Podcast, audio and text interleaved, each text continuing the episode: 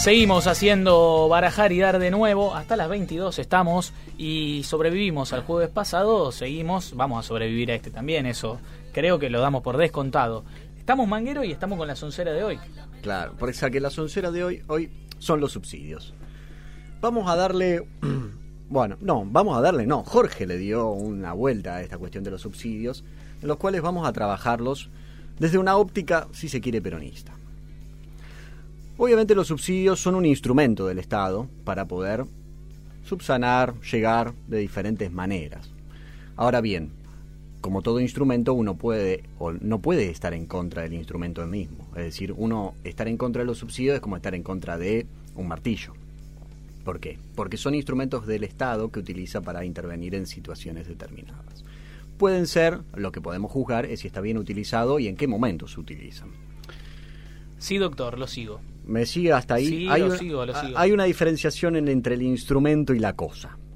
Vamos. Sí, el instrumento es el martillo, la cosa la que se martilla. Exactamente. Bien epistemológica la cosa, digamos. Exactamente. Eh, Siempre, a mí siempre me han enseñado que primero hay que definir los conceptos para después fluir. Vamos, vamos hacia eso. Vamos entonces. hacia eso. Bueno, siguiendo con esta cuestión de los subsidios, eh, lo cual es, hay una cosa que tenemos que tener en cuenta. ¿Para qué se utilizan los subsidios? Que ahí es donde, ¿para qué se utiliza un martillo? Un martillo se utiliza para clavar, un destornillador para destornillar y viceversa. Ahora bien, cuando se utilizan los subsidios de parte del Estado hacia la comunidad eh, o un grupo de la comunidad en la cual se encuentra en situaciones de vulnerabilidad, ¿qué es lo que trata de resolver? Trata de resolver a través de una erogación monetaria o de bienes una falencia propia de la vulnerabilidad que es no tener ingresos, no tener cosas. Tapar un agujero, provisoriamente. Una po- Provisoriamente. Una, política de emergencia. Exactamente. Ahora bien, yo te pregunto, ¿no? Porque vamos a hacer como, como hacían los griegos con la mayéutica. A través de las preguntas va, va. La no mayéutica sé, se come la mayéutica. no es un método en el Ah. cual se utiliza a través de la pregunta, a través del diálogo, Castellano, en castellano. la sali- el, el alumbramiento de la verdad. Yo te Dar a luz, Dar a luz. dicen algunos. Con, lo- con los griegos yo llego. Platón, Aristóteles, Ágora y Sócrates te La, falta. la mayéutica es socrática. Sócrates y quién? No nos salgamos del... Bueno, Mameuska. Vamos, sigamos. Bueno, la cuestión ahí es que nosotros tenemos hoy por hoy una cosa que también salió a la luz hace muy poco, de que han recomendado de, de los organismos internacionales lo que es la renta universal, ¿no? La renta básica universal. Exactamente, aquella en la cual se le da un ingreso por la mismo ser, por ser una persona. Por ser persona uno tiene derecho a un ingreso. Que esto se está pensando en carácter mundial, entiendo, ¿no? Así es, no es una cuestión de Argentina, no tiene que ver con que Argentina es un país bananero ni nada por el estilo. Son instrumentos, como dijimos antes, que se utilizan mundialmente. Ahora bien, ¿qué trata de suplir la renta universal básica? Trata de suplir la falta de trabajo. Ahora bien, ¿cuál es la solución para la falta de trabajo? ¿Es una renta universal? ¿O es el trabajo? o es la generación de las condiciones necesarias para la producción de trabajo. Entonces, ahí está la cuestión de los subsidios, ¿no? De cómo se utilizan. Obviamente, cuando hay una emergencia como la que vivimos en la pandemia, los subsidios es un buen aliciente para dar una respuesta de emergencia. Ahora bien, cuando uno plantea soluciones de fondo, ya los subsidios pierden esa efectividad y pasan a, generar como una solución permanente en la cual lo único que trata es de ir tapando los baches. Si entra en un círculo vicioso en donde la solución primera no se alcanza, porque esto entra a ser una política permanente. Exactamente, porque hay una, una lógica que prima hoy por hoy por la política y esperemos que en este último tiempo eh, comience a cambiar, en donde se trata de gestionar los problemas, no resolverlos. Es decir, lo que se busca es amorigerar la- las consecuencias de los problemas. Tratar de disminuir las consecuencias de la pobreza, tratar de disminuir las consecuencias de la falta de trabajo y demás. No de resolverlos. Por ende, es uno de los alicientes que permite eso y ayuda mucho a eso, son los subsidios. Que volvemos al, punto anterior, no estamos en contra de los subsidios.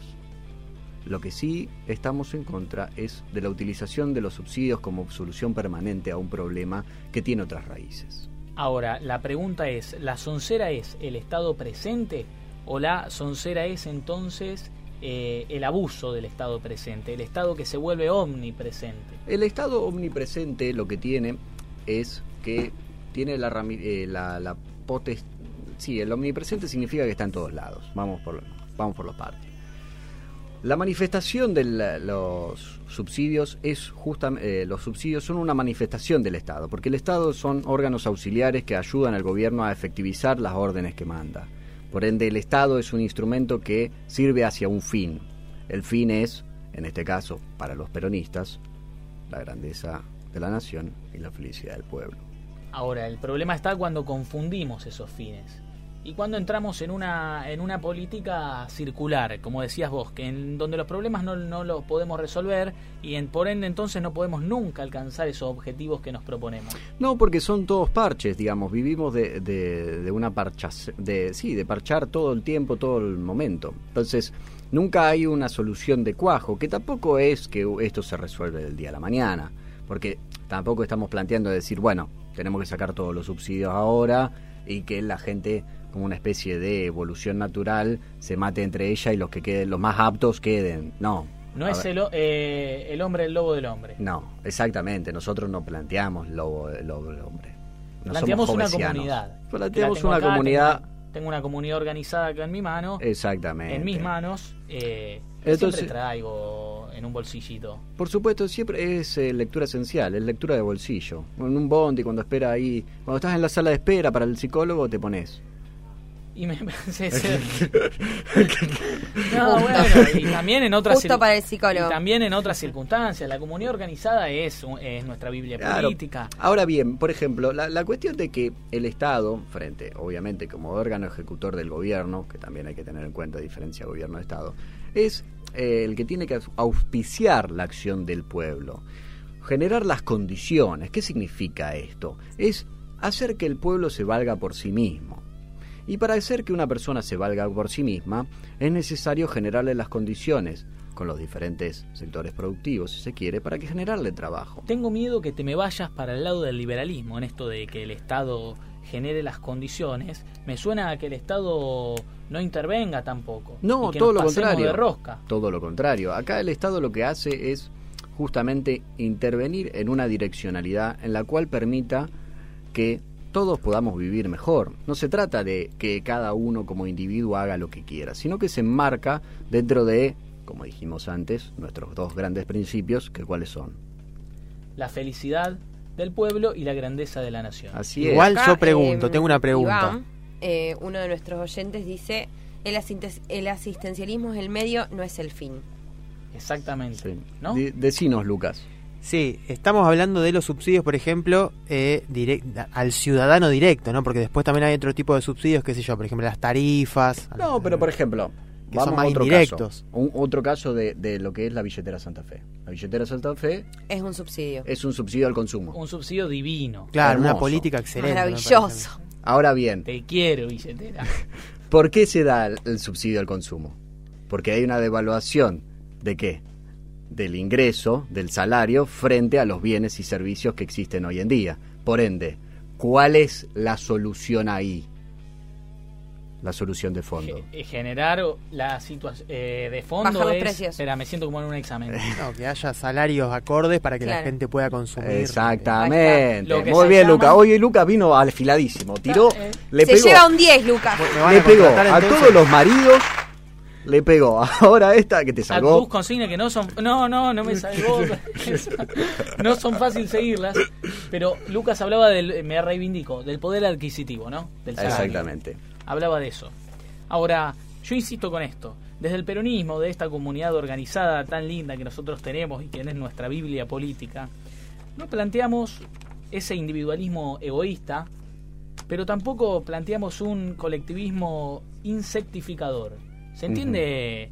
Eh, vos nos podrás explicar mejor de qué habla Perón cuando habla de colectivismo insectificador. Y creo que tiene que ver con esta soncera que habla de que cuando el Estado pasa de presente a omnipresente. Entonces se cambia la, explotación. En realidad cambiamos, eh, cambiamos de dueño, pero no nos sacamos nunca el collar. No somos explotados por el capital, en el caso de, del capitalismo en su esplendor, pero en el caso del socialismo, los hombres eran explotados por el Estado. Entonces, ¿qué, ¿qué, dice Perón con la comunidad organizada? Ni el individualismo egoísta, ni el colectivismo insectificador. ¿Por qué insectificador? Porque anula el desarrollo individual del hombre. A ver, el hombre en su desarrollo se desarrolla cuando se desarrolla en una comunidad que, que florece. ¿no? Esta cosa que es básica para cada uno de nosotros que somos sentimos el peronismo, ¿no? Esta cosa, eh, yo no puedo estar feliz si el que está al lado mío pasa hambre. Entonces, en esa en esa autorrealización propia de llevar adelante mis actividades, como puede ser jugar a la pelota, estudiar, trabajar de lo que me gusta, aporto a una comunidad. Es decir, esta cosa de trabajar en el post, eh, no tanto en la cuestión individual como en el interés colectivo. ahí va la cuestión de que nosotros como sujetos podemos aportar a la comunidad y que en, siempre, en todo caso, somos los responsables también en, en parte de nuestro destino. Lo que permite justamente la comunidad organizada es generar un marco de valores de, en los cuales la solidaridad prima y no prima el, el contrato porque ahí lo que tenés que tener en cuenta entre la diferencia entre comunidad y sociedad, en que la sociedad prima el contrato, o el corazón es el contrato, es decir, nosotros nos relacionamos vía contrato y no a través de los valores. Contrato que es justamente lo que no tenemos Exactamente. en, en algunos respectivos laburos. Así es. Y que, bueno, es a lo que nos conduce. O sea, a lo que vas es que eh, la comunidad organizada se mueve a través de la solidaridad y la sociedad común se mueve a través de un contrato formal. Es, a ver, por ejemplo, vamos a un caso bien concreto, bien al llano. Cuando vos haces el, el alquiler con una inmobiliaria, ¿cuál es la garantía? ¿Cuál, ¿Qué es lo que media entre la inmobiliaria y vos? Otra casa. Otra casa y un, un tío, contrato que dice que, que vos dejás que vos dejás otra hace casa. mucho que no lo llamaba, pero Che, te llevo un vino, ¿me Lo prestás? tenés un poquito. Marce, eh, Marce, ¿cómo andás? Escúchame. Eh, mirá, me, me, piden una casa de garantía. ¿Viste la que tenemos ahí? No, bueno. Contrato. No, contrato. Hay un contrato en el cual media, ¿por qué? Porque hay una desconfianza entre nosotros. Vos me vas a cagar, yo te voy a cagar. Cuando el alquiler se lo hace a un amigo. Che, Augusto, tengo esta casa sola. Vos que te, no tenés casa. ¿Querés venir? Sí. ¿Cuánto es? Y arreglamos en tanto. Que hacemos un contrato, no hace falta. Vos me pagás cuando vos podés. Lo vamos llevando. Comunidad. ¿Por qué? ¿Por qué? Porque lo que media ahí no es el contrato, sino la amistad. Exactamente. Son otros los lazos en los que se funda, ¿no? Exactamente. Nuestra interacción es, se da a través de otro medio. Entonces, al darse por otro medio, es lo que ahí hace, forja la comunidad. Por ejemplo, por eso siempre es muy valorado aquellas personas que tratan de fortalecer, por ejemplo, los clubes, las vecinales claro. y demás. ¿Por qué? Porque ahí, la, en los clubes que se, que se enraizan en los barrios o en las vecinales y demás, no los media una cuestión económica. Los media una, los media una cuestión de habitar un espacio común. Sí, sí, seguramente. Claro, el vínculo. No, es, está bueno esto, porque vieron que a veces los libertarios dicen, no, el peronismo está en contra de la comunidad, de la um, propiedad privada. Y bueno, acá vemos claramente que lo que está diciendo Augusto, no, digamos. No, no, seguramente. Eh, en contra de la, de la, propiedad privada, jamás. Eso no, se no, asemeja no. al colectivismo que hablábamos antes. Nosotros pensamos la propiedad privada en función social. Claro. Función social. Che, alguien está hablando, me parece que nos quiere interrumpir el alguien. El Estado es nuestro enemigo. Pepa. Sí, el Estado es nuestro enemigo. No es que el Estado somos nosotros. No, no, no, no, no, no. El Estado son los que lo gobiernan. Olvídate. O sea, es una manga de delincuentes que nos viven robando. No sé. Porque aparte, Se ¿cómo se financia? ¿Es una, un oyente? Se financia con impuestos. Los impuestos son un robo. ¿Sí? Porque si yo voy, mira, hola Paulino, ¿cómo estás? Dame el 50% de sus ingresos. ¿Qué haces? Me sacás a patadas. Voy mañana con un papel firmado y te digo, mira, Paulino, me tenés que darle el 50% de tus ingresos, lo tengo acá firmado en un papel. ¿Quién lo firmó? Yo. Otra vez me sacás a patada. Mañana, mañana vengo con el matón del barrio, digo, Paulino, ¿me das el 50% de tus ingresos? ¿Qué vas a hacer? Me los vas a dar. Eso es equivalente a los impuestos. Te digo, es más, el ladrón vulgar es ética y moralmente superior al político. ¿Por qué? Categoría... Porque en realidad da la cara, se enfrenta, se arriesga. En cambio, el político usa el, usa el aparato represivo del Estado, con, tiene el monopolio de la violencia. Bueno, ¿sí? esto es lo que yo temía. Que te me pases del otro lado, Augusto. No, no, pero para nada, porque acá nosotros eh, planteamos un Estado. Eh, un, un pensador dijo, ¿no? Que. Yo sé lo que vas a decir La cerveza. y, sí, y me encanta que lo digas, pero decilo bien.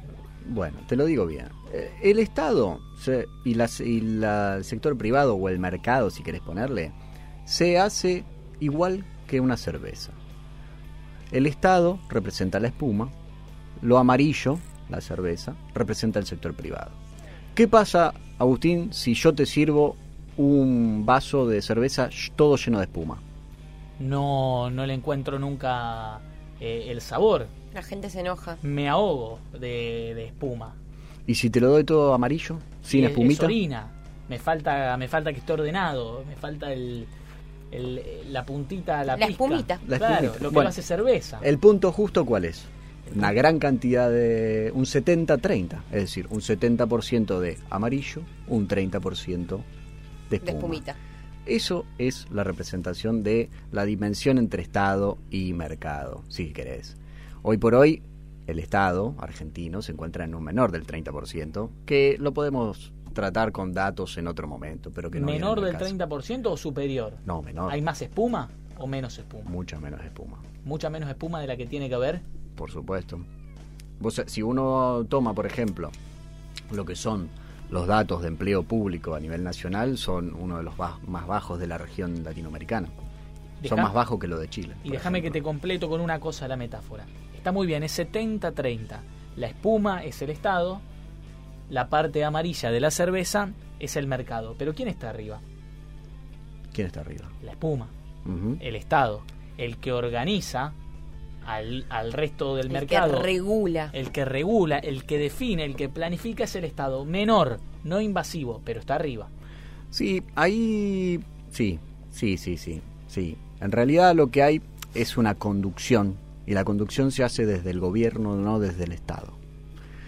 El gobierno es aquel que detenta el poder político, económico, social de una nación, que en la cual tiene su legitimidad en el pueblo.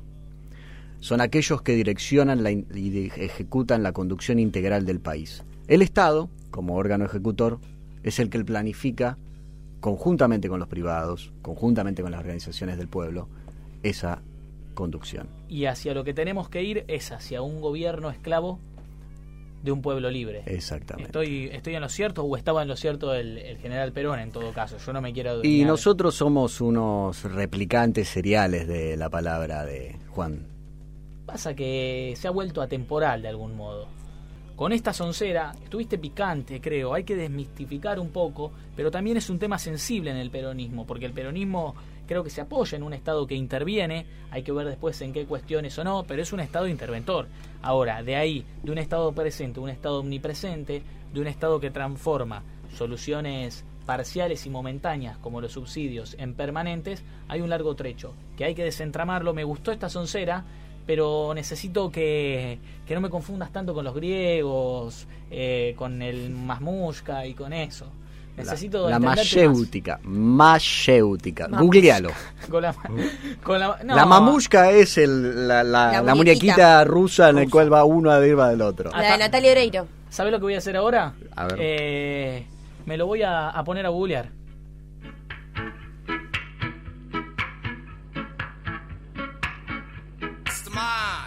I ain't no Rastaman come to town. I come with me bandera now.